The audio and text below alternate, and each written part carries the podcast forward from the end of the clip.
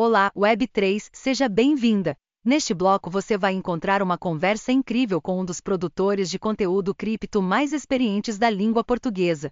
Ele compartilha a sua visão única sobre o mercado, revela a sua análise fundamentalista de projetos e as expectativas para 2023, com um olhar específico para a segurança digital. Foi para se aproximar ainda mais da comunidade e das pessoas que constroem a Web3 que ele assume um novo desafio profissional, seguir carreira solo. Segundo ele, essa foi a maneira que ele encontrou para não se tornar obsoleto e continuar a produzir conteúdos com qualidade, de maneira simples e didática. Não perca a chance de ouvir como ele negociava NFTs quando não existiam plataformas específicas. Um papo bem descontraído que contou até com dicas de séries espanholas.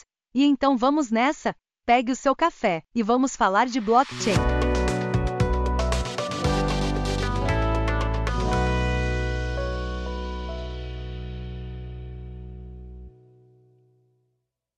Sejam bem-vindos, eu sou o So Serious e esse é o Bloco Café, o um podcast Web3 que acredita que a informação é a ponte para a revolução. Estamos aqui para compartilhar conhecimento e inspirar você a criar o futuro que deseja. Exploramos as oportunidades e desafios da Web3 através de entrevistas com builders. Oferecemos informação, notícias e discussões sobre as aplicações da tecnologia e também queremos entender como a Web3 revoluciona a experiência online. Venha fazer parte da nossa jornada. Para ouvir os blocos antes de distribuirmos na Web2, convidamos você a experimentar a blockchain. Junte-se a nós na Audios e não esqueça de favoritar o Bloco Café. O link está na descrição.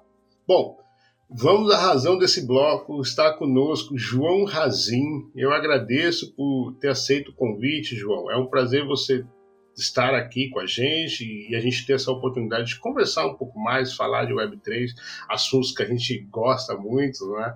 E, então eu peço para a gente abrir esse bloco que você se apresente, contasse um pouco do seu background, e como João Razin e as criptos se encontraram. Seja bem-vindo, Razin. Legal, obrigado aí pelo convite. Prazer falar sempre sobre esse tema, né? Que a gente gosta tanto, tá se informando todos os dias. Uh, eu comecei a olhar para cripto.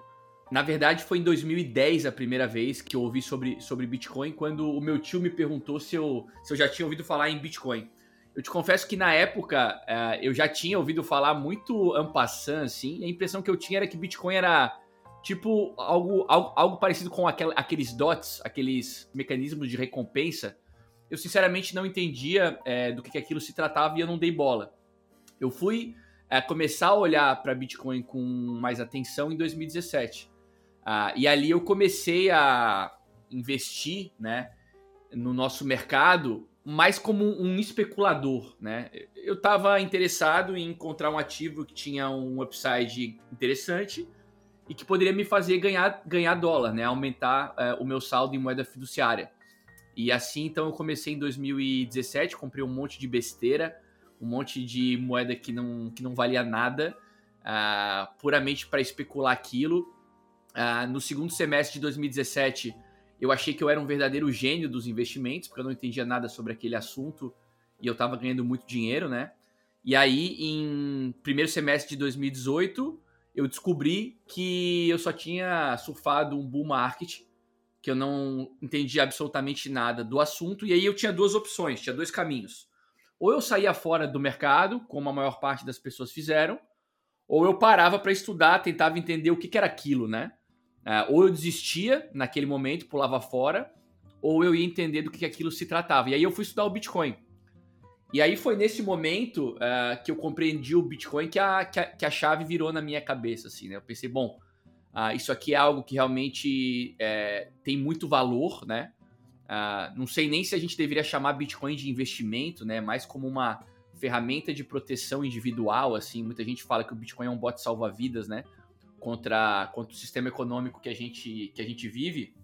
Uh, mas quando eu entendi o, o, Bitcoin, eu realmente pensei que eu deveria é, me aprofundar mais. E aí comecei a estudar outras, é, outras derivações, né? Alguns desdobramentos do Bitcoin. Comecei a entender um pouco mais sobre a blockchain Ethereum, sobre, sobre a, a especulação sobre o surgimento de DEPs em Ethereum naquele momento, porque ainda não tinha muita coisa uh, para as pessoas utilizarem. E aí entendi o potencial que aquilo tinha muito cedo. Uh, e aí eu comecei a entender, né, é, é, que a gente estava falando aí do surgimento de uma nova economia. Eu naquele momento trabalhava com varejo, todo, todo meu background é varejo, 20 anos trabalhando no varejo, pequenos varejos e grandes varejos. Uh, sou, sou, sou graduado em administração de empresas, pós-graduado em iluminação e design de interiores, então algo bem específico, e fiz um MBA em varejo de bem serviço. Então me preparei para ser um gestor de um varejo de decoração barra iluminação, que era, que era o negócio no qual eu estava inserido. Mas quando eu entendi o Bitcoin em 2018, eu falei, não, eu preciso em algum momento saltar é, para esse mercado, porque esse mercado é uma grande oportunidade. Vai, vai mudar muito a maneira como a gente é, trata dinheiro, como a gente trata os nossos, os nossos investimentos é, em poucos anos. E aí, em 2020, surge então a oportunidade de eu uh, migrar, de eu sair do mercado uh, do, do, varejo. Na verdade, é por conta de uma dificuldade, né? Uh, meus pais se divorciam em 2018 e aí o negócio do qual eu, eu estava à frente até 2020 é, muda de cidade. Eu resolvo não mudar junto. É, para me dedicar 100% ao mercado cripto. Qual que era o meu objetivo ali? Meu objetivo era participar da, do lado educacional, porque eu percebia que tinha muito conteúdo sendo criado já naquele momento sobre o mercado, mas eu, eu via dois extremos, assim, eu via, eu via gente falando de cripto com muita... de uma maneira muito descontraída, e eu via uma, na outra ponta uma galera falando do mercado de maneira muito técnica. Eu pensava, bom, eu acho que falta alguém aqui que, que esteja no meio do caminho, que trate do mercado com seriedade, mas que fale da maneira mais simples possível, né? Não preocupado em mostrar que eu entendo mais do que quem está me ouvindo, mas preocupado em mais pessoas entenderem, né? Porque até porque é só através da educação que eu acho que os mercados se desenvolvem, né? Isso vale para qualquer mercado e no mercado cripto não é diferente. Então lá em 2019, depois de ter estudado durante todo o ano de 2018, eu começo a compartilhar um pouco do que eu sei com as pessoas, uh, iniciou alguns projetos educacionais, uh, entre eles o Criptotermos, que era um dicionário uh, de termos do nosso, do nosso mercado. Depois eu, eu cofundo né, a Escola Cripto, que também é um projeto educacional. e aí, cara, a gente começa a conversar com muitas pessoas, para tu estar tá comunicando para as pessoas tu precisa estar tá sempre atento ao que está acontecendo no mercado, sempre atento às novidades, entender o que está acontecendo. E aí essa coisa da comunicação, que nunca foi é, algo meu assim, até porque eu sou gago, é, acabou se tornando uma, uma, uma paixão, assim. Eu adoro conversar com as, com as pessoas, adoro conversar com as pessoas sobre assuntos que eu gosto. E esse assunto é um assunto que realmente me, me motiva muito, sabe? A conversar com as pessoas. Então, é, isso se deu através da criação de conteúdo em redes sociais. Começou isso lá no Instagram, depois uh, no YouTube, ah, e aí hoje tem Twitter, tem outras redes também, estamos aí até hoje é, falando sobre esse assunto que a gente gosta tanto. Em linhas gerais é isso. É engraçado falar que tu é gago, porque em janeiro, dois blocos atrás, no bloco 17, eu também entrevistei um gago, ou seja, em janeiro dos gagos aqui é. no Bloco Café.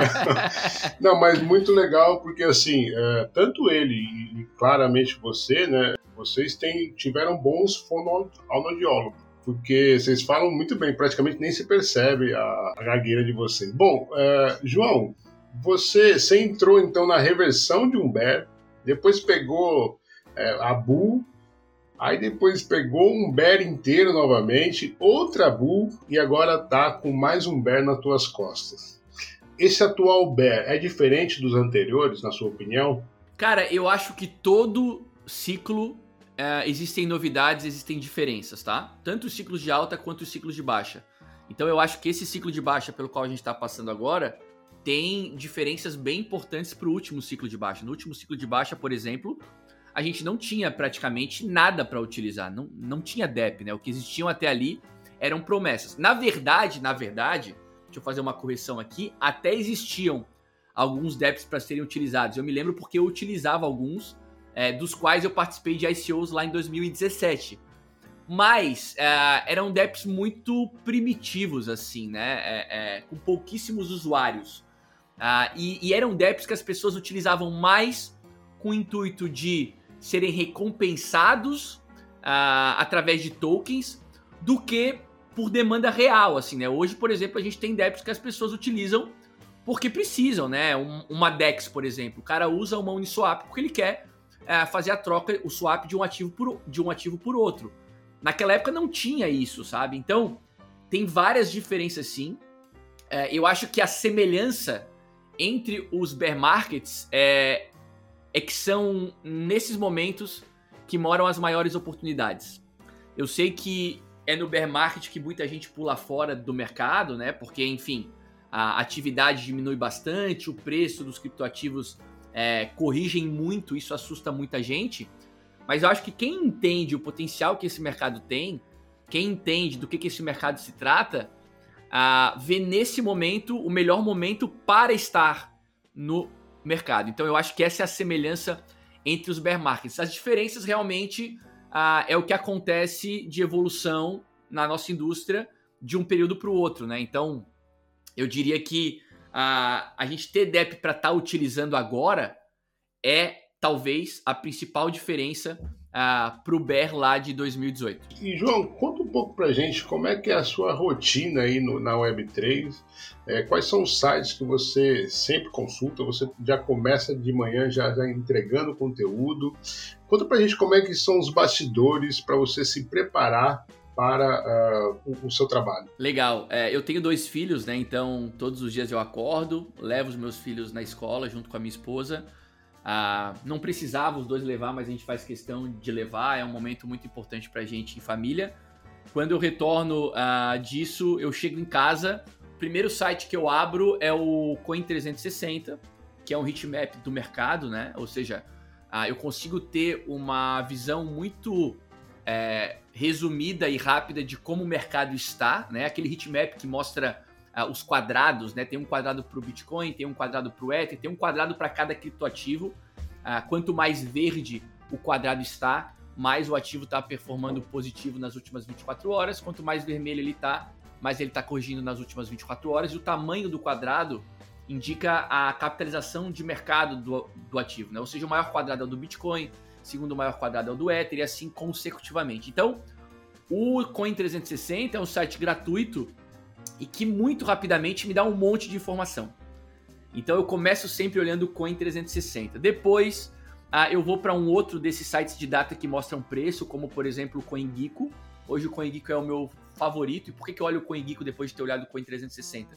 Porque eu consigo ver rapidamente a performance dos, dos principais ativos. Ali ele mostra na primeira página as 100, as, as 100 maiores capitalizações de mercado. Eu consigo ver ali a, a performance desses ativos nas, na última hora, nas últimas 24 horas e nos últimos 7 dias também, muito rapidamente. Então eu, eu, então eu dou uma rolada para baixo, vejo se tem alguma coisa ali que está despontando do resto, para mais ou para menos. Ah, depois, ah, eu sempre abro o Token Terminal, que é uma ferramenta também gratuita, maravilhosa, que mostra é, quais são as aplicações, por exemplo, que estão faturando mais. Tu pode, inclusive, ver por, por DEP, por blockchain quais são as aplicações que estão é, captando mais FIIs, quais são as, as aplicações que estão tendo mais volume de, de utilização e de negociação. Então, o Token Terminal me permite me aprofundar um pouco na saúde financeira das blockchains e das aplicações, né? É, ou pelo menos é, muito rapidamente ter uma ideia de quais são aquelas que estão faturando mais. Eu sempre mudo lá o filtro para 7 dias e para as últimas 24 horas eu vejo o que está acontecendo. Depois, cara, eu vou para um site chamado Crypto Compare, que é outro site gratuito, que é um agregador de notícias, né? Quando tu acompanha só as notícias aqui do Brasil, tu acaba consumindo isso, isso de maneira muito atrasada, assim, via de regra muito atrasada, né? Cada vez menos, mas ainda atrasada. O Crypto Compare, ele tem uma aba de news, né, de notícias, e ali ele joga minuto a minuto todas as notícias que vão sendo publicadas nos principais portais do mundo que tratam do nosso mercado. E aí ali tu já começa a ver é, que algumas notícias, por exemplo, estão sendo simultaneamente publicadas em vários portais. E aí tu pensa, opa, esse assunto aqui é um assunto que as pessoas vão falar durante o dia de hoje. Ah, então eu, sempre é, tento entender quais são as notícias que serão tratadas é, é, mais durante o dia, mas eu também dou uma rolada naquelas notícias que, que não tem muita quantidade, mas que me parecem interessantes. Então eu abro notícia a notícia, dou uma lida no que está acontecendo, para eu perceber se eu consigo encontrar alguma coisa ali que uh, não é tão óbvia, que é onde eu, João, pessoalmente vejo mais valor.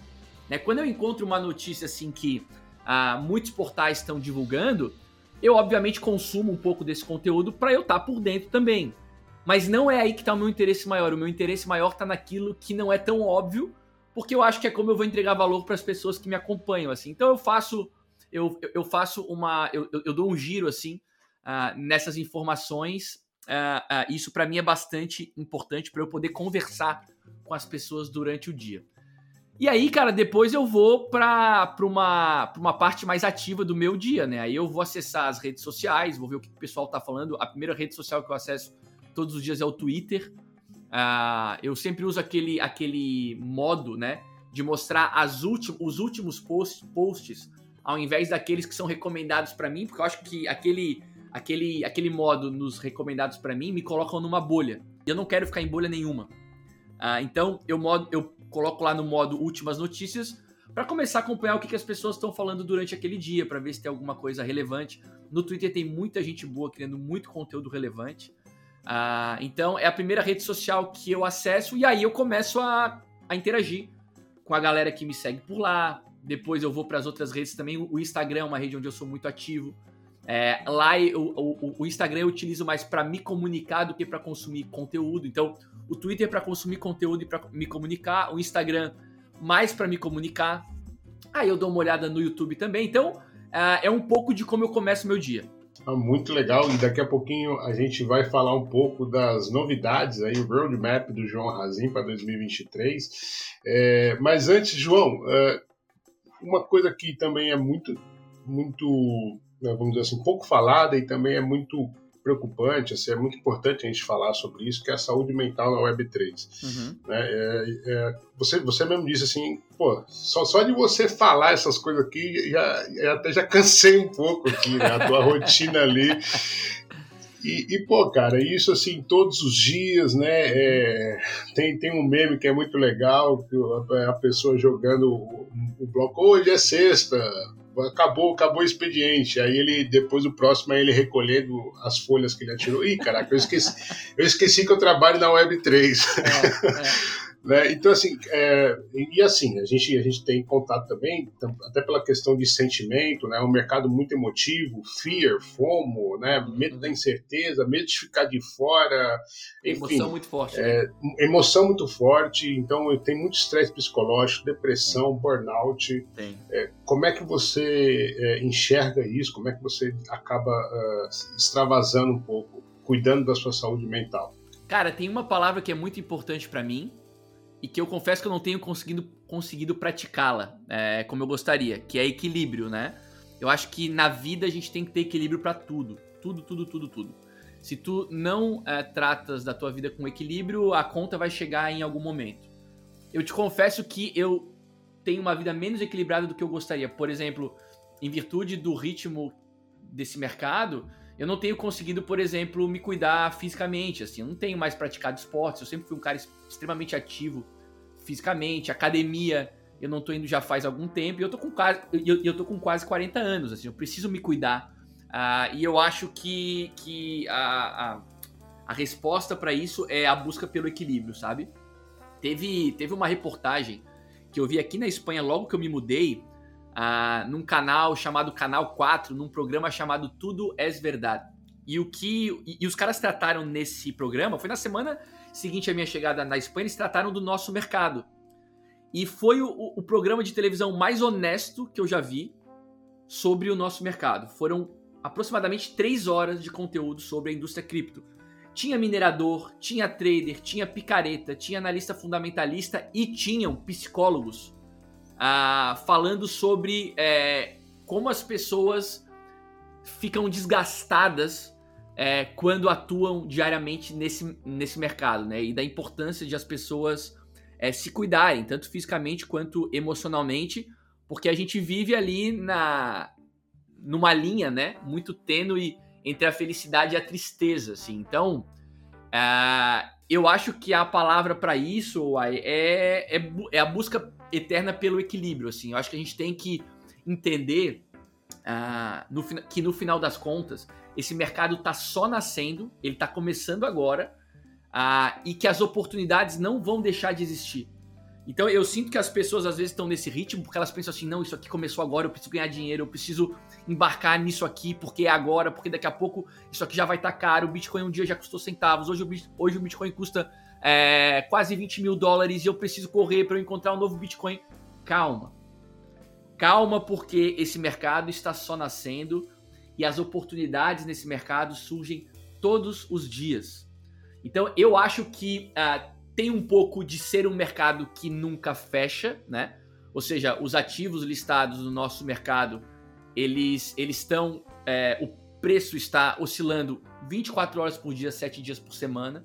Então isso faz com que as pessoas não se desliguem, especialmente aquelas que estão mais interessadas em preço, em especulação, que eu acho que é a maior parte das pessoas. E eu acho que existem outras pessoas que têm também essa, essa ânsia uh, porque ficam preocupadas de embarcar nesse bonde de uma vez, porque se eu não embarcar agora eu vou ficar de fora, aquele fomo muito grande. E a verdade é que não precisa de nada disso. Não precisa de nada disso, porque esse mercado é, ele está nascendo assim. As oportunidades elas já aconteceram, mas muitas outras virão. Novas oportunidades surgem praticamente todos os dias. A gente está falando de uma indústria completamente nova, disruptiva. Então, uh, eu diria que calma e equilíbrio uh, é a recomendação mais responsável para as pessoas atuarem nesse mercado de maneira saudável. Legal. E já que você está falando de oportunidades, é, como achar a próxima blue chip? Claro que é uma, é uma provocação, né? não existe, é, não é uma receita de bolo, né? você sempre sabe bem disso. Mas quais os fundamentos que você sempre analisa para encontrar uma boa simetria risco-retorno? Cara, eu sempre falo que a única maneira de tu encontrar uma boa simetria risco-retorno é tu criando as tuas próprias teses de investimento. 99% das pessoas que investem nesse mercado, elas decidem o que elas vão comprar, onde elas vão investir, muito pautadas no que o principal criador, do, no, no, que o seu criador de conteúdo preferido fala. Uh, e eu tô aqui falando como criador de conteúdo, que eu também sou, né? Uh, e quando as pessoas acabam embarcando numa tese de um terceiro, muito provavelmente a maior assimetria já passou. Né? Quando já tem muita gente falando sobre um determinado assunto, a maior assimetria ali ela já passou. Eu acho que quando tu crias as tuas próprias teses de investimento, é, tu tens a possibilidade de investir pouco naquela tese. Se aquela tese não se confirmar, tu vai perder aquele pouco. Agora, se aquela tese se confirmar, tu vai ter um resultado exponencial. E eu falo isso porque, é, modéstia completamente à parte aqui, eu consegui antecipar várias tendências dentro da nossa indústria desde que eu comecei a olhar para ela ah, de uma maneira um pouco mais independente. Ah, ah, um exemplo disso, né, mais recentemente, a gente teve aí o boom das aplicações financeiras ligadas aos derivativos, né? foi durante um bear market, né? Está sendo durante um bear market, isso ainda não, não explodiu. Mas um pouco antes disso se tornar óbvio, eu consegui perceber algumas coisas que poderiam ter isso como consequência. Por exemplo, eram essas ferramentas que estavam distribuindo o resultado financeiro dessas aplicações. Quando eu vi isso, eu pensei, opa, isso aqui é importante. Porque as pessoas que estão no mercado, elas não querem compartilhar é, decisões. As pessoas querem compartilhar o resultado financeiro das, das aplicações. E por que, que eu enxerguei isso? Porque eu encontrei uma aplicação chamada GMX que estava fazendo isso. Não era ainda uma aplicação falada por muitas pessoas. Então, quando eu entendi que os caras estavam fazendo algo diferente, eu pensei, opa, vou começar a procurar outras aplicações que estão fazendo isso também. E aí tu começa a encontrar outras. E aí tu percebe que essas outras que tu encontra são outras também do mercado de derivativos. Aí tu vai entender o mercado de derivativos e tu percebe que é um mercado-alvo gigantesco. Mercado de trilhões de dólares, de um quadrilhão de dólares. Então tu pensa assim, opa, esse mercado é gigantesco. Ele ainda não aconteceu na Web3. Essas ferramentas estão surgindo agora.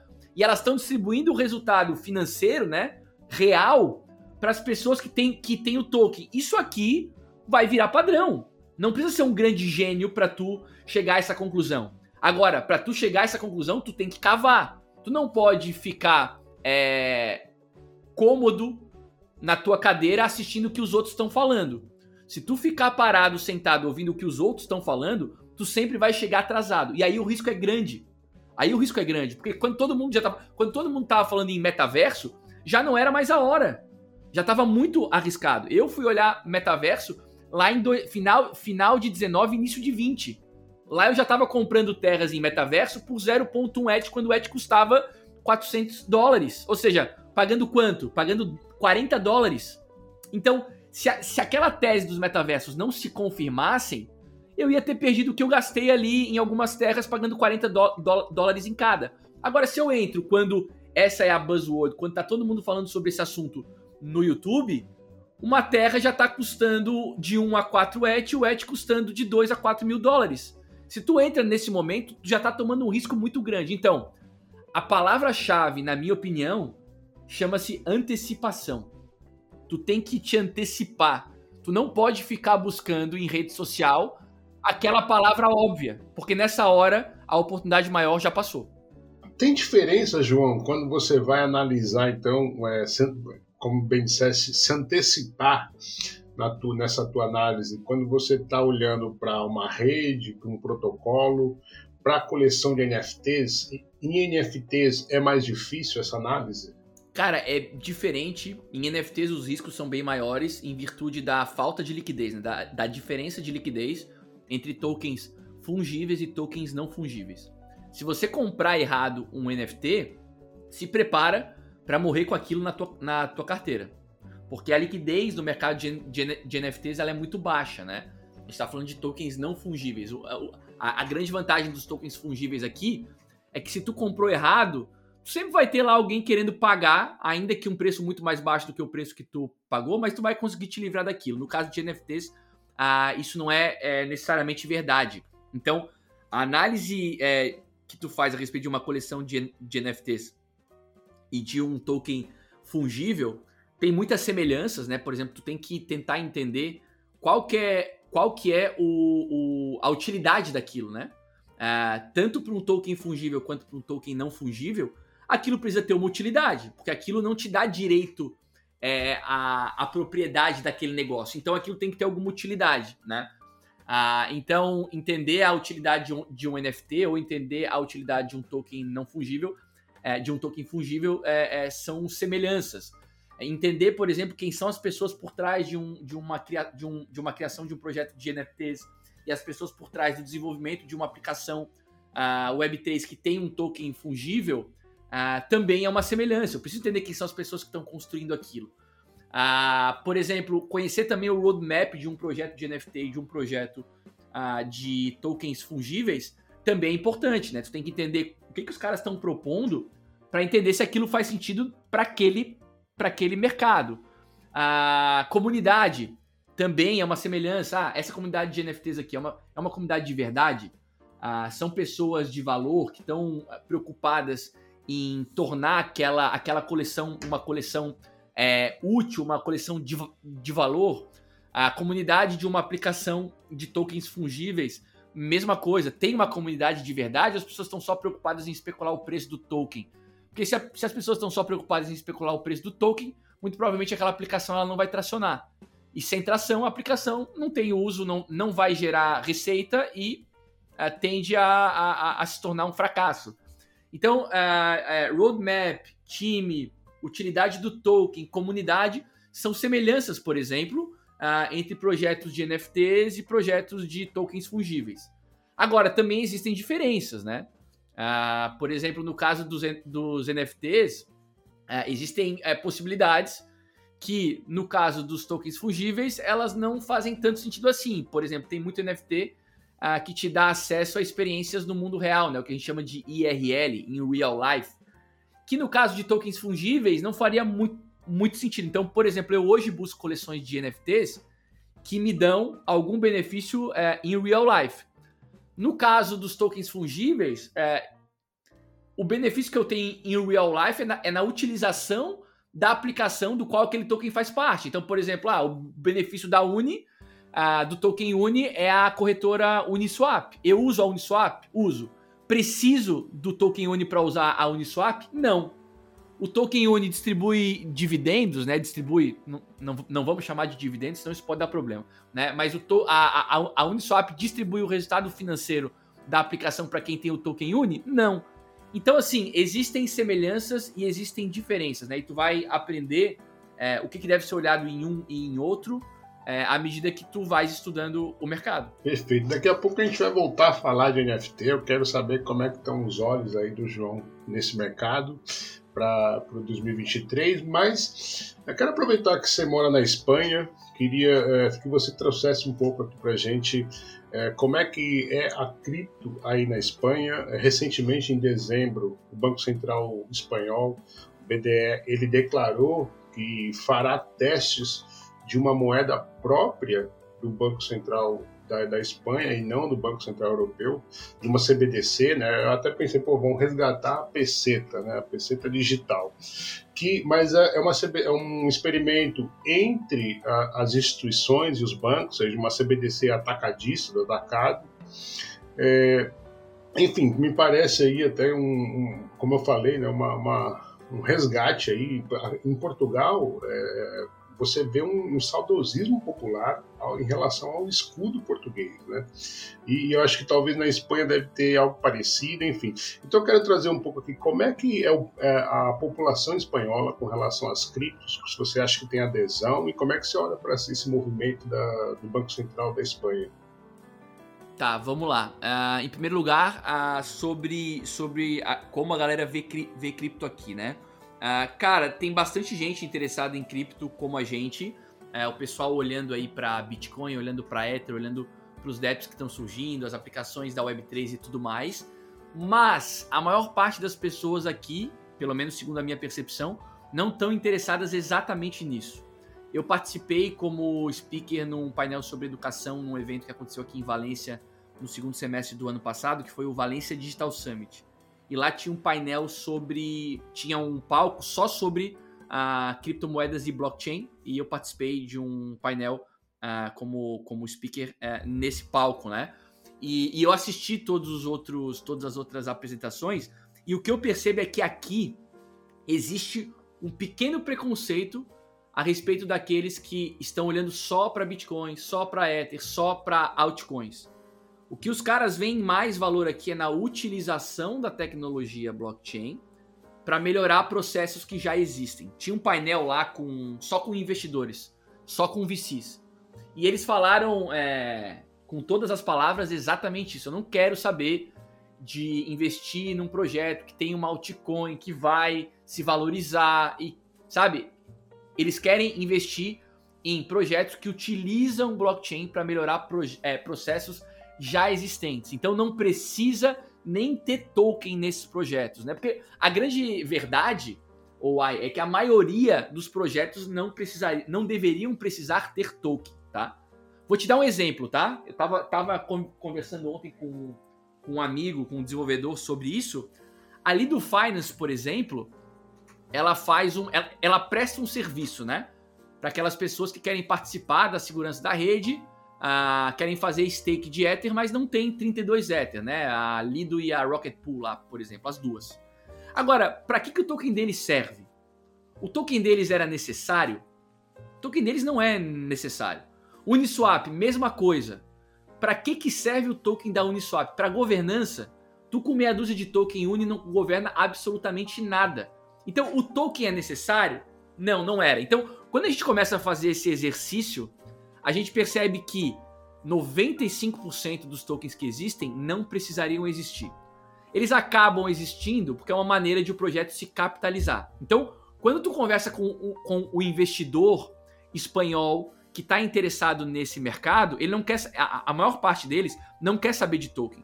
Ele quer saber como que essa tecnologia pode ser utilizada para melhorar processos que já existem. E aí tem uma quantidade menor de pessoas que falam sobre Bitcoin, falam sobre Ether, falam sobre altcoins, falam sobre dApps. Ah, eu, eu, participo de um grupo do WhatsApp que chama é, Valência, não, Valência Blockchain Hub. E esses dias é, começaram a falar de preço nesse grupo, e é um grupo composto por muitos builders, né? Ah, muitos investidores também. E o pessoal começou a falar em preço, a galera já, já, já interviu. Opa, opa, opa, opa. Eu achei que esse grupo aqui era pra gente falar sobre, sobre a tecnologia sendo usada na indústria, sendo usada no comércio, sendo usada para melhorar é, é, é, é, as nossas experiências e tudo mais. Vocês estão falando de preço, vocês estão falando de altcoin. Então, o que eu percebo aqui, pelo menos no círculo do qual eu estou fazendo parte, é que existe um pouco de um pouco de preconceito a respeito disso, tá? Sobre as CBDCs, né, o, o BDE, né, que é o Banco uh, Central da Espanha, eles estão lançando essa. essa eles estão chamando de WCBDC, né? Que é um tipo diferente de CBDC, que é uma CBDC ah, voltada para pagamento de atacado, né? Ou, ou entre bancos, né? Compensação bancária. É, é muito mais uma, uma, uma CBDC é, voltada para infraestrutura de atacado e bancos. As pessoas, inclusive, que poderiam utilizar essa ferramenta seriam só instituições é, é, é regulamentadas, como bancos, é, processadores de pagamento, empresas de compensação, é, provedores de serviço de pagamento. Assim. Então, esses caras estão fazendo isso para testar, eu acho, como que isso aconteceria primeiro uh, entre empresas para depois, sem dúvida nenhuma, trazer isso para as pessoas. Né? Eu acho que CBDC ah, não, é, não é mais é, uma dúvida né, se vem ou se não vem. Eu acho que elas virão. A, a principal pergunta é quando, né? É, cada, cada país está criando uma tecnologia para isso. A gente sabe que o Swift aí já está é, entendendo que será necessária uma ponte para transacionar diferentes CBDCs umas pelas outras, porque cada um está utilizando uma tecnologia e o Swift já está já tá fazendo testes e já está se posicionando com esse intuito, né? Então, não é mais uma questão de se vai, né? Vai. A, a grande dúvida é quando é, em cada jurisdição. Não, perfeito. E assim, é, uma coisa que me saltou aos olhos, né? Eu, eu cheguei a ver essa declaração do BDE, é, é justamente a, como eles realçaram mais de uma vez que isso não tinha nada a ver com o euro digital uhum. e tal. Então assim, eu falei, epa, olha só, tá querendo, né? É por isso me veio essa lembrança, me veio esse sentimento popular assim da peseta, do, do uhum. escudo português, uhum. enfim. João, quais as suas expectativas para 2023 no cenário cripto? Cara, eu tenho a sensação, eu venho falando isso já faz umas duas semanas, eu tenho a sensação de que 2023 será muito parecido com 2019, né? Como que foi 2019? 2019 a gente tinha passado por 2018, né? É, é, sangrando o ano todo, muita gente saindo, uma limpeza, uma verdadeira limpeza no mercado, tanto de builders quanto de é, empresas e usuários, né, investidores. E eu acho que 2022 foi como 2018 e eu acho que 2023 será como 2019.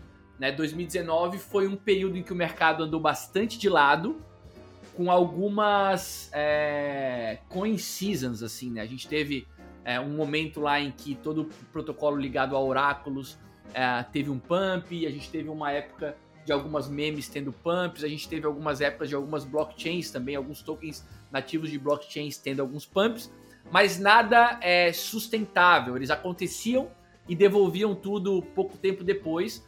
E aí no final do ano a gente começa a ter um movimento um pouco mais é, firme, porque a gente estava naquele momento se aproximando do halving do Bitcoin de 2020. Eu acho, Uai, que esse ano vai ser exatamente como foi 2019. E eu já venho vendo algumas semelhanças. Eu, eu, eu, eu, estudo muito os ciclos, né? De mercado, então eu acho que é, esse comportamento lá do passado vai se repetir. Eu sei que não tem garantia nenhuma disso, mas eu acho que vai se, se repetir. E eu já vejo algumas semelhanças, né? Essa semana a gente teve uma notícia de uma parceria entre uma blockchain e uma empresa de tecnologia. E aí isso fez o token disparar 25%. Muito parecido com o que começou a acontecer em 2019 também. É, essa notícia que teve agora foi, foi uma notícia isolada, mas eu acho que daqui a pouco vão começar a surgir outros, a gente começa a sentir um pouco mais de otimismo no mercado, e a gente tem Heaven do Bitcoin o ano que vem também. Então eu acho que vai ser muito parecido. Eu acho que 2023 vai ser um ano, é, vai, vai ser uma excelente oportunidade para as pessoas é, estudarem o mercado. Eu acho que terão tempo para isso e para começarem a montar suas posições para o próximo ciclo de alta. Agora eu quero trazer algumas tendências em segurança digital para 2023. Recentemente, duas empresas publicaram relatórios e chegaram a conclusões preocupantes. A Certic prevê que 2023 será um ano de crescimento na inovação de fraudes no mercado criptográfico, incluindo plataformas de empréstimos desconhecidas, oferta inicial de moedas ou ICOs, pontes entre redes e phishing. E aqui um alerta a todos que nos escutam: mantenham-se atentos aos perigos nas redes sociais. A Drofa Cons também concorda que os crimes cibernéticos no mercado de DeFi só aumentarão com a especialização dos hackers. E mesmo que os protocolos melhorem, nunca haverá proteção total. Portanto, todo cuidado é pouco. João, o que você tem a dizer sobre esses estudos e sua própria segurança digital? É, eu, assim, eu acho que os dados eles estão corretos, né? Eu acho que a gente tem aí várias aplicações e cada uma delas é um, é um pote de mel, né? Então sempre vai ter gente tentando atacar isso, uh, sempre vai ter gente tentando atacar os usuários também, através de golpes, desde os mais simples até os mais engenhosos, né? Então, é, tomando isso como verdade, uh, as pessoas têm que se cuidar. Uh, eu acho que o primeiro. A, a, primeira. Eu acho que o primeiro ponto de tudo isso tem que ser as pessoas entenderem a importância uh, de serem os seus próprios bancos, né? De não delegarem a custódia dos seus criptoativos para absolutamente ninguém. Uh, então, entender minimamente sobre custódia para não delegar, eu acho que é o primeiro passo. Uh, o segundo passo, eu acho que seria você entender para que, que cada dispositivo de armazenamento de criptoativos serve, né? Então, por exemplo, ah, eu tenho aqui uma quantidade de criptoativos para hold que eu estou guardando para médio e longo prazo. Você vai guardar isso, por exemplo, num dispositivo quente, né? Numa carteira de celular ou numa carteira de computador. Esse tipo de, de investimento você deve, você deve é, guardar numa carteira fria. Então, você entender as diferentes ferramentas da maneira correta eu acho que te ajudam bastante a mitigar os riscos, né? além disso, muito cuidado é, ao se conectar com qualquer tipo de aplicação, né? Tudo que você está fazendo ah, durante o seu, o seu, a sua jornada como investidor, como usuário de aplicações, você tem que fazer com atenção e nunca achar que você sabe o suficiente ah, para estar é, blindado dos golpes que podem acontecer. Eu nunca tinha caído num golpe até 4, 5 meses atrás. 4, 5 meses atrás eu estava fazendo um monte de coisas simultaneamente. Ah, cliquei numa aplicação falsa, né? Caí num golpe de phishing e autorizei que alguns NFTs eh, que eu tinha na minha carteira pública fossem drenados. Isso aconteceu porque eu estava eh, utilizando a minha carteira sem atenção e eu tinha muita confiança de que isso não aconteceria comigo. Então, é, a humildade tem que estar tá em dia, sabe? Tu não tem que achar que porque tu tá no mercado há bastante tempo, que porque tu utiliza essas ferramentas todos os dias, tu tá blindado de que algo aconteça contigo. Então, é, conhecer quais são as ferramentas de custódia, uh, estar atento todas as vezes que estiver interagindo com aplicações, todas as vezes que você estiver fazendo uma transferência, por exemplo, de uma carteira para um outro endereço. E humildade, ter muito claro que você é, não está blindado dos golpes, todo dia surgem é, novos mecanismos né, para roubar o saldo das outras pessoas. E você pode se deparar com uma delas, e se você não tiver com a sua humildade em dia, você tem uma chance bem grande de, de acabar perdendo dinheiro. Perfeito, as famosas sapatilhas da humildade, né? Muito bom isso daí. Exato. É, fazer a custódia de tokens é um princípio cripto que o Bloco Café incentiva, mas ele requer responsabilidade e atenção e agora o João bem acrescentou aí humildade. É, João, você alguma vez se arrependeu de ser doxa? Cara, eu gostaria de ser Doxed. Ali, ali, aliás, eu, gost, eu gostaria de não ser Doxed, eu, eu gostaria de ser anônimo, eu gostaria. Só que a maneira que eu encontrei de conhecer pessoas rapidamente, de acessar é, algumas pessoas de maneira mais é, profunda, é, foi me expondo, né? É, foi a maneira que eu encontrei para me tornar é, um pouco mais relevante com mais velocidade. Então eu precisei uh, me mostrar, mostrar quem eu era para que isso acontecesse. No começo, lá atrás, quando eu comecei a criar conteúdo no Instagram, eu utilizava um filtro é, que chamava, eu acho, se eu não estou enganado, chamava Pix 32, que ele deixava o meu rosto quadriculado. Então, as pessoas conseguiam ver é, um pouco da minha, da, da, minha, do meu semblante, conseguiam ver um pouco de quem eu era, mas não conseguiam me ver de fato, né? Mas eu cheguei a uma conclusão em algum momento de que eu precisaria me mostrar para que as pessoas tivessem confiança em mim, né? Então, eu gosto mais da ideia de não ser público, né? De ser anônimo, de utilizar um pseudônimo. Mas eu acho que dependendo dos objetivos que você tem nesse mercado, você tem mais dificuldade de abrir algumas portas se você não for uma pessoa exposta. A exposição, como tudo na vida, uh, tem os dois lados, né? Uh, então, então, ao mesmo tempo em que te abre portas, também te proporciona muita dor de cabeça, né? quando você começa aí a criar conteúdo publicamente, você vira alvo, né? Eu já fui alvo muitas vezes uh, e nesses momentos é, dá um pouquinho de arrependimento, sim, uh, de eu ter me exposto, né, para começar a atuar nesse mercado. E assim, qualquer coisa vira motivo de uh, ataque, né? Desde uma informação que você pode trazer de maneira equivocada, porque as pessoas as pessoas erram, né? A gente não sabe tudo até uma, uma falha numa frase que pode ser cortada, transformada em outra coisa. Isso já aconteceu comigo também, sabe? Então, uh, em alguns momentos eu me arrependo sim de ser público, mas eu acho que quando eu coloco na balança tem mais benefícios do que malefícios. Então, me traz mais coisas boas do que coisas ruins. E só um, um recadinho agora, se você não está entendendo muito alguns termos que a gente está falando aqui, Docs, CBDC, o Blocafé tem um Notion, um site na internet e que tem uma página lá de glossários, então você pode lá é, ver lá, visitar e também incluir se está faltando alguma coisa, se não entendeu, entre em contato com a gente, acesse o nosso Notion. Bom, é, João, como é que você está olhando para as big techs, big companies é, entrando na Web3? Né? Por exemplo, é, no, no bloco 16 com o Paulo Zago, nosso padrinho, o primeiro do ano, 2023, trouxe o tema que ele não consegue ver, por exemplo, o Instagram é, entrando na Web3, porque é, são como se fossem princípios, né? o compliance não, não existe ali, né? porque o, o, o Instagram só é o que é e muitas big techs só são o que são, porque é, praticaram princípios que a Web3 quer justamente revolucionar. Como é que você vê essa fusão? Porque, assim, uma coisa certa, como você falou bem, tá? assim como a CBDC é, já é realidade, tem muito dinheiro em cima da mesa, então é ingenuidade a gente achar que as big techs vão querer abrir concorrência com a Web3. Não, elas vão vir para a Web3. Isso daí também acho que é uma, é uma constatação.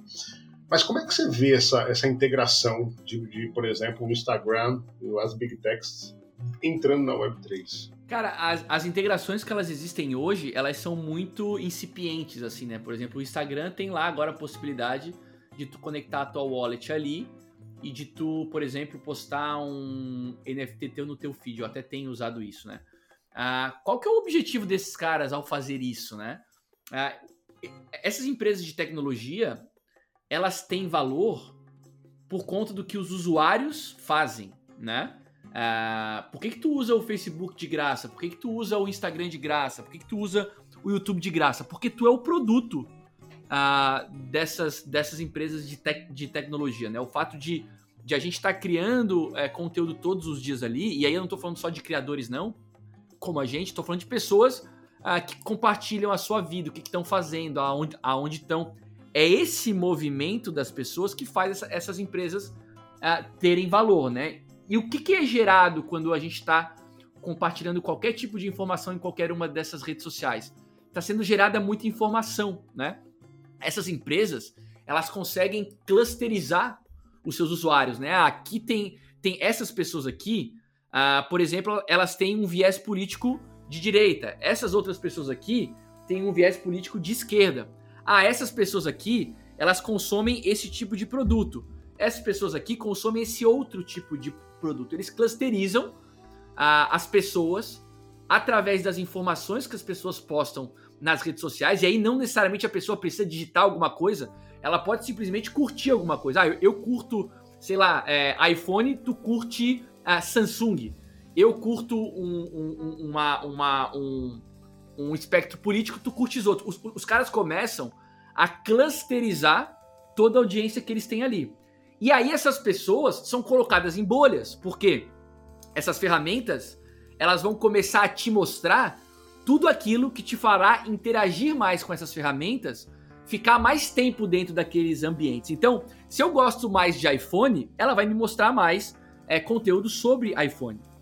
Ah, então, isso, isso, começa a te colocar numa bolha, ou seja, tu só, tu só olha a partir daquele momento para aquilo que tu gosta. Né? Tudo que é diferente não aparece mais para ti. E por que, que esses caras fazem isso? Porque quanto mais tempo tu fica nesses ambientes, mais aquela ferramenta vale. Porque esses caras pegam essas informações e vendem para grupos comerciais, vão vender para Apple para mostrar para quem gosta de Apple o último celular que foi lançado, vão vender essas informações para grupos políticos e vendem para os dois lados, hein? Vão vender para quem tem um viés, vão vender para quem tem outro viés. Então é assim que esses caras se monetizam. Eles vendem a informação, a, a, eles vendem as informações que eles captam dos seus usuários. Para o usuário isso é muito ruim, porque independente é, é, é, do que o cara goste, do que o cara pense, o cara é colocado numa bolha.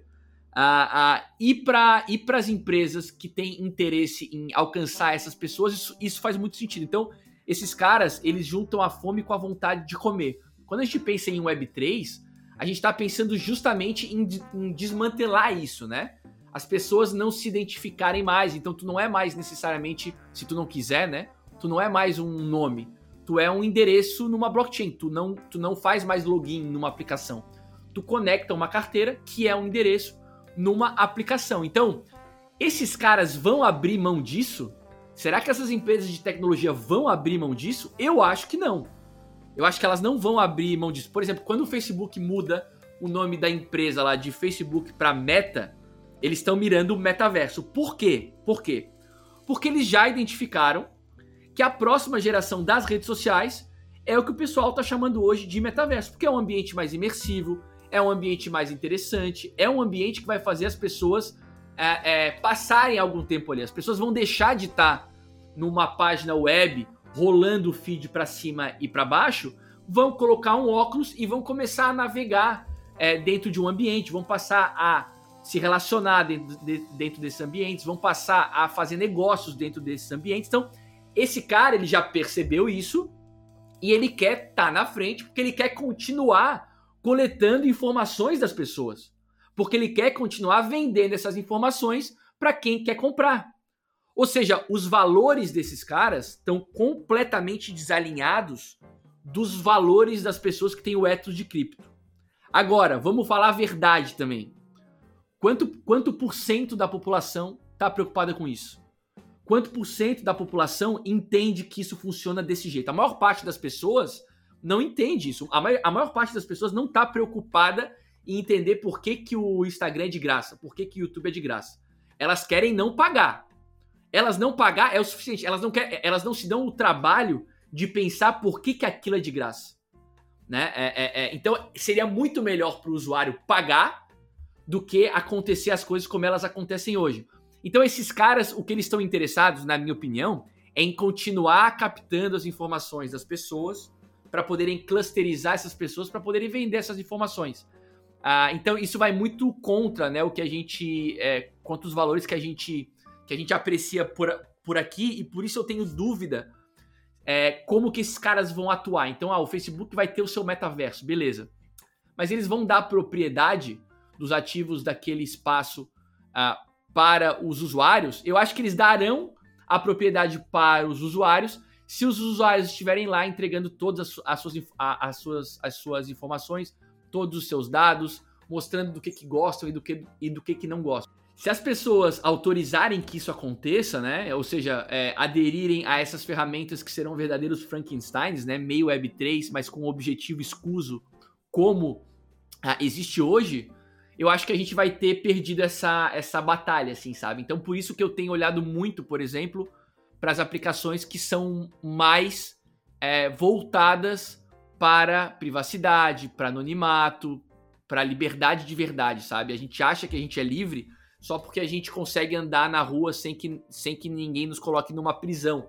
Mas a verdade é que hoje a gente não sabe mais se o que a gente pensa é nosso ou se é algo que, que foi construído na nossa cabeça em virtude dos, dos, das informações que a gente recebeu em todos esses ambientes. Eu, eu antes de, de vir morar na Espanha, eu gostava muito de assistir série espanhola. A Netflix só me mostra série espanhola. Eu sei que existe série alemã, existe série francesa, existe série inglesa. A Netflix nem me mostra, porque ela já identificou que eu gosto de série espanhola. Então, para eu passar mais tempo ali, ela pega e me oferece 50 séries espanholas para eu para eu para eu consumir. Ou seja, você vai sendo colocado em bolhas por todas essas ferramentas da Web 2. E a minha expectativa é que isso acabe através da Web 3. Um parênteses aqui, João. É, qual é a série espanhola que você mais adora? Cara, nesse momento eu não tô assistindo nenhuma, mas tinha uma série que eu assistia 100 Dias para Enamorar-nos. É uma série assim bem bem água com açúcar, para tu ver assim com a tua esposa e tal. Nada para pensar demais, mas é uma série muito divertida. Os atores são muito bons, são atores todos espanhóis, ela se passa nos Estados Unidos, mas a série é toda falada em espanhol. Uma outra série espanhola, que essa já é muito mais famosa e que é muito divertida é, e, e, que é muito interessante, é Casa de Papel. Né? Casa de Papel é uma série espanhola legal. Eu gosto das telefonistas, eu adoro. Ah, legal, legal, legal, legal. Uh, bom, eu queria falar com você agora. Você é um dino em NFTs, né? Pô, você negociava NFT na época que não havia apps para de marketplace, né? E, então, mas fala um pouquinho pra gente como é que foi esse início teu aí nos NFTs, como é que você descobriu NFTs e hoje, quais são as coleções que você tá bullish? Cara, é, NFTs eu conheci em 2018 pelo Lalo, né? Que era meu sócio na escola cripto. É, eu conheci pela Engine, né? E ali a gente começou a criar alguns NFTs, a gente começou a comprar, a, a, a criar mesmo a arte, mintar o NFT. Só que naquele momento tu não, tu não tinhas ainda marketplace para tu botar o, o, NFT à venda, alguém ia lá, comprava, então tu recebia o criptoativo e o criptoativo era automaticamente enviado para quem pagou, né? Que é esse conceito de contratos inteligentes. Como é que as negociações eram feitas naquele momento? A gente tinha grupos de Telegram e a gente falava, ó, tô vendendo esse NFT aqui por, por X tokens, né? E aí as pessoas entravam em contato umas com as outras no privado. Uma pessoa enviava o NFT, a outra pessoa enviava o pagamento, ou vice-versa, né? Aí a, a ordem era combinada. E aí tu voltava no grupo geral para falar assim, ó, fiz um excelente negócio com o A. Então a gente ia criando reputação à medida que ia comprando e as pessoas iam é, divulgando no grupo aberto que tinham feito um bom negócio com fulano ou com ciclano. Então era realmente o tempo das pedras, né? Os contratos inteligentes ali ainda não estavam é, prontos. Não é, não é como hoje que tu bota o NFT à venda e é uma pessoa qualquer vai lá e compra. Tu recebe os tokens e, a, e, o, e o NFT é enviado para quem fez o pagamento. Sobre coleções de momento, cara, é, eu tô muito de olho, como eu falei mais cedo, em coleções que estão proporcionando para os seus holders é, experiências em real life, né? Eu, por exemplo, comprei uns NFTs uh, há umas 3, 4 semanas atrás de uma, de uma coleção que vai proporcionar experiências é, gastronômicas, né? Então, quem tem esses NFTs vai ter acesso a essas experiências, vai poder ir nesses eventos, vai poder comer, né? Utilizando esse NFT como passe, né? Então eu estou em busca de NFTs desse tipo, né, que me trarão experiências em, real life. Dos antigos, dos antigos, eu tenho uma coleção que eu gosto muito, que eu já falei algumas vezes, chama Devogu, que é a coleção que eu uso como avatar lá no meu, no meu, no meu Discord. E eu gosto de, disso porque eu conheço algumas pessoas é, pessoalmente, conheci algumas pessoas em alguns eventos. São pessoas muito legais, pessoas muito bem relacionadas, pessoas que realmente estão no espaço cripto há bastante tempo que tratam é, desse espaço com responsabilidade ética. Então, como não dá para ficar acompanhando tudo, e eu também não tenho dinheiro suficiente para ter essas coleções mais caras, é, eu escolhi essa coleção para acompanhar as pessoas uh, e para fazer parte. É, tem uma pergunta aqui no Twitter, tá, do CryptoNow, uh, arroba NowCrypto, e ele perguntou assim: gostaria de saber quantas NFTs ele tem. Ih, cara, ó, é muita, tá? É muita. Eu devo ter, cara, mais de 4 mil NFTs. Mas a grande verdade, a grande verdade é que a maioria vai morrer comigo. porque eu comprei muito NFT errada, né, na minha vida. Uh, então, por isso que é, é, eu posso bater no peito e dizer que eu tenho a pele em risco, né? Eu tô nesse mercado há bastante tempo e eu experimentei praticamente de tudo, assim. Então, é, eu, eu, eu, tento compartilhar com a galera que me acompanha uh, não só os meus acertos, mas os meus erros também, né? Porque as pessoas não precisam cometer os erros que eu cometi. Uh, errar é humano, agora repetindo o erro eu já acho que é burrice, né? Então eu tô, eu tô aí aprendendo já desde que eu comecei a, a, a comprar os NFTs lá em 2018. Então eu tenho vários NFTs. Nove, por 95% deles, cara, eu não recebo eu nunca recebi proposta nenhuma. Muito provavelmente esses são os NFTs que eu comprei errado. Agora tem uns 5% ali que eu recebo proposta todo dia. E eu, e eu posso te garantir que a, o resultado desses 5% hoje é melhor do que do que os NFTs que eu comprei errado. Então, no frigir dos ovos, é, eu tive um resultado positivo com NFTs, tá? Até porque lá no começo eu mintei alguns NFTs, vendi também por alguns valores bem interessantes. Então, o meu resultado financeiro, a última linha lá, ela é positiva. Mas uh, eu fui me tornando mais eficiente uh, nesse tipo de investimento com o passar do tempo. No começo eu comprei muita coisa errada, eu ainda compro coisa errada hoje. E quando tu compra errado, tu uh, te prepara para não reaver aquele investimento, porque não existe liquidez quando tu investe errado em NFT. Continuando no Twitter, tem uma pergunta aqui também que o Wave Good, eu acho um barato esse nome.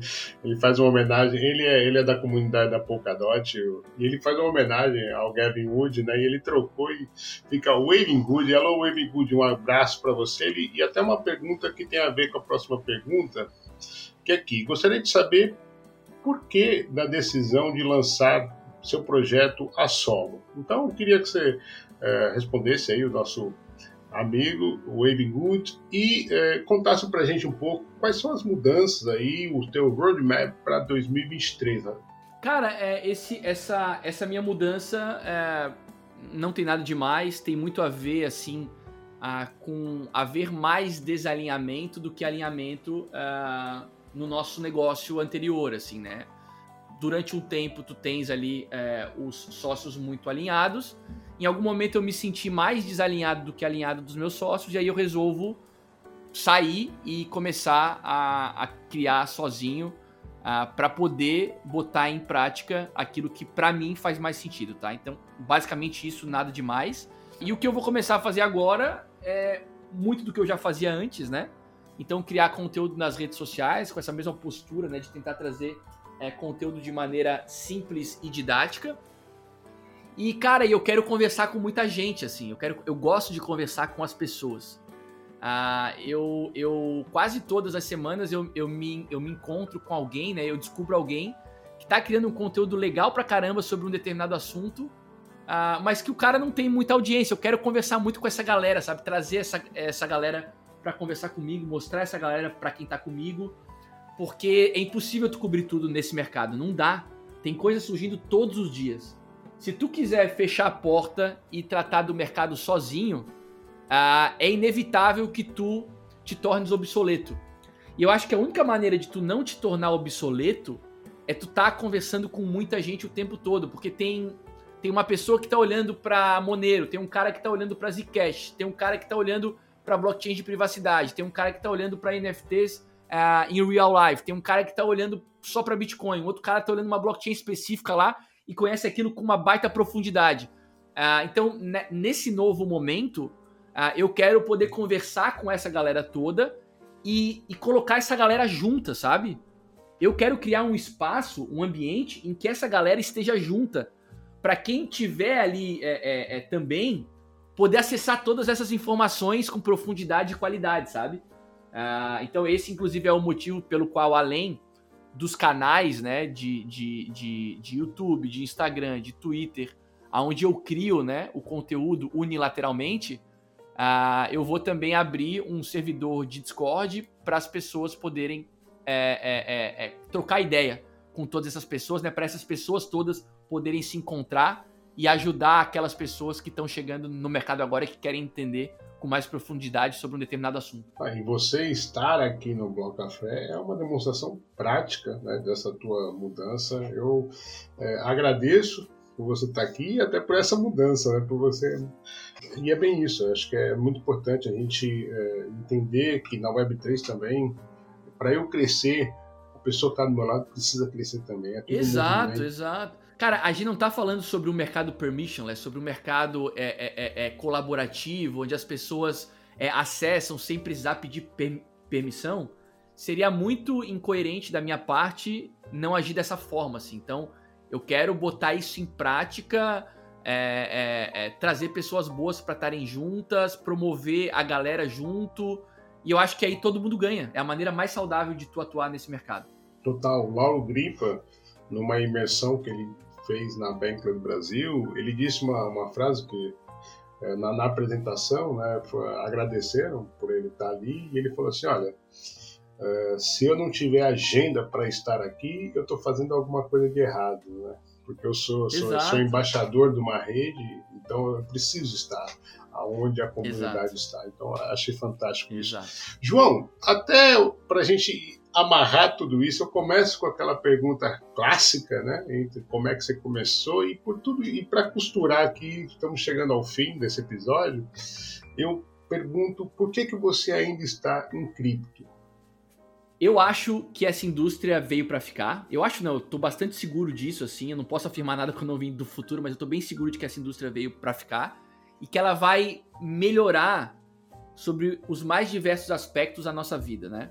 Uh, ela nos ensina, por exemplo, a, a importância de você ter as suas reservas colocadas em ativos que não uh, podem ser depreciados com o passar do tempo de maneira unilateral, né? Ela traz é, para todas as pessoas que tiverem interesse acesso a ferramentas financeiras primitivas uh, que não eram possíveis ser acessadas por pessoas comuns uh, no mercado financeiro tradicional, né? Por exemplo, numa DEX, numa corretora, eu posso atuar numa ponta, fazendo swap de um ativo por outro, mas eu posso também atuar como provedor de liquidez. Quando que isso era possível? Quando que isso um dia foi possível no mercado financeiro tradicional? Então, assim, uh, é uma indústria que torna é, todo o ambiente econômico e criativo mais saudável. Então, eu não tenho dúvida de que é algo que vai avançar ainda bastante e eu quero participar e quero colaborar para que isso aconteça. João, eu tenho também um quadro que é um CryptoPong, que é o, o, fechamento aqui do nosso bloco, em que eu vou falar algumas palavrinhas e a gente faz um ping-pong aí uh, com você. Pode ser? Claro. Então vamos lá. A primeira é Bitcoin. Liberdade. Satoshi Nakamoto. Gênio. Web3. Um... Acesso. Acesso. NFT. Quando eu penso em NFT, eu penso em arte. Arte. Metaverso. Nova geração das redes sociais. Inteligência artificial. Me preocupa. Segurança digital. Autocustódia. Descentralização. Bitcoin. Bear market. Momento para se educar e para plantar. CBDC. Um risco. O que falta para a adesão popular das criptos é experiência do usuário. É, você tem alguma rede preferida? Bitcoin. E você tem alguma que é distância? Ah, eu não quero distância necessariamente, mas uma blockchain que não me interessa muito é Solana e que eu sei que muita gente gosta. Você se considera um maximalista? Depende. O que eu quero no final do dia é aumentar bitcoins. Ah, então todo ativo que eu invisto a minha expectativa é que ele se aprecie para eu ter mais Bitcoin no, no final do dia. Eu não, eu, e, aí, e aí eu não sei uh, se esse é o conceito de um maximalista. O que foi o Crash Luna? Eu acho que foi um ataque. E a insolvência da FTX? Eu acho que era algo óbvio e que ninguém viu. Tornado Cash. Resistência. João Razin. Cara, eu sou um cara é, aberto para conversar com todo mundo uh, e que acredito, e eu acredito que a educação uh, é a saída para as pessoas mudarem de vida. Cripto é? Cripto é muita coisa. Pode ser liberdade, pode ser especulação. Então é isso, com a expressão muita coisa, chegamos ao fim desse bloco. Queria agradecer de coração, João Razin, por você conversar com a gente. Adorei a conversa, desejar uma ótima sorte aí para os seus novos planos, esse início novo ciclo, ano novo, vida nova, felicidade, sucesso sempre. O Bloco Café é, agradece e está sempre de portas abertas para a gente é, receber você aqui. É, então, queria que você encaminhasse para as considerações finais e, e contasse aí para a comunidade como encontrar o João Razin, se é que existe alguma pessoa que não conhece o João Razin. Cara, em primeiro lugar, obrigado pelo convite. Uh, foi um prazer falar contigo. Toda vez que precisar, estou sempre à disposição. Se eu puder deixar um recado final para as pessoas aí, é que as pessoas uh, se eduquem a respeito desse mercado, busquem informações de qualidade, construam as suas próprias teses. Eu acho que essa é a melhor maneira de atuar nesse mercado. E para quem quiser me encontrar, é só buscar pelo meu nome, arroba Joãozinho, em praticamente todo, em todas as redes sociais. Uh, e eu vou tentar criar conteúdo de qualidade para ajudar na construção dessas informações para as pessoas poderem tomar decisões mais acertadas. Perfeito. Só lembrando que o João Razin jamais entra em contato com vocês, tá? E jamais. Eu, jamais, eu também. Jamais. Então, a semana da gravação teve um, um fake, um perfil fake do, do João Razin no Instagram. Então, assim, é golpe, não acreditem, ele jamais vai te chamar no, no privado, assim como o Bloco Café, assim como o ISO Cereals. Então, muito cuidado com isso. Comunidade, muito obrigado pelo carinho da sua audiência. Eu espero que você tenha gostado desse bloco. A gente se encontra no próximo. Eu e o João ficamos por aqui. Foi um prazer ter a sua companhia e até a próxima. A Francisca tem um recadinho para nós. Tchau! Gente, que bloco rico! Foi ótimo conhecer mais sobre João Razin, uma figura importante no universo cripto em português. Estamos chegando ao fim, mas você não precisa se despedir da gente. Siga-nos no Twitter Blocafé para continuarmos em contato. Temos também um canal no Telegram, mais uma opção de acesso rápido ao nosso conteúdo. E não esqueça de colecionar mais um POAP exclusivo do Bloco 19 com João Razin. Comente qualquer post do Blocafé desta semana usando a frase Eu quero POAP. Você receberá um link para mintar gratuitamente o seu NFT. Nem taxa de transação é preciso. Lembre-se sempre, não precisa conectar a carteira. Basta informar o seu endereço público no link e a magia acontece. O seu POAP já estará na sua galeria. Por falar nisso, como está a sua galeria?